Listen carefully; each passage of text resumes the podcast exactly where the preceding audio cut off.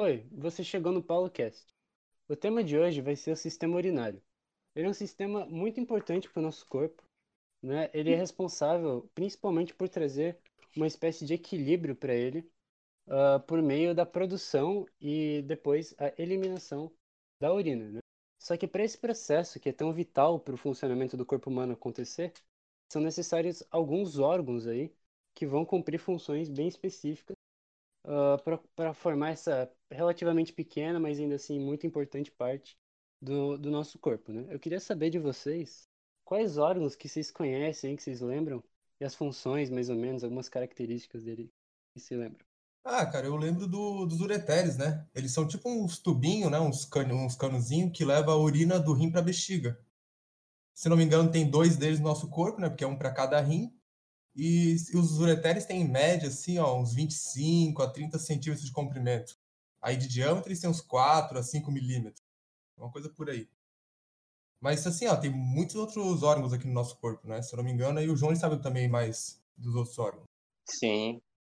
Tem a, a bexiga e a uretra, né? A bexiga tem a função de armazenar a, toda a urina que os nossos rins produzem e a uretra tem a função de eliminar ela. Dizem que a bexiga consegue armazenar até 300 ml de urina. Só que com 150 ml já, que é a metade, a gente já começa a receber impulsos nervosos para evacuar. E o Guilherme também sabe um pouquinho dos rins, né, Gui? Cara, eu conheço um pouquinho dos rins. Os rins são encontrados em dois, né?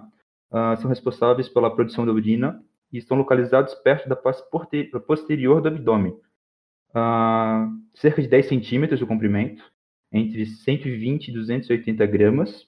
E lá na parte mais embaixo do rim, tá, né, ele tem o formato de um feijão, na parte mais embaixo tem uma região denominada hélio. Lá é localizado, é, consegue encontrar vasos sanguíneos, nervos e os ureteres. Bom, como o Prado já tinha dito, né, agora só vamos ressaltar, é um sistema pequeno, mas é muito importante para o nosso corpo.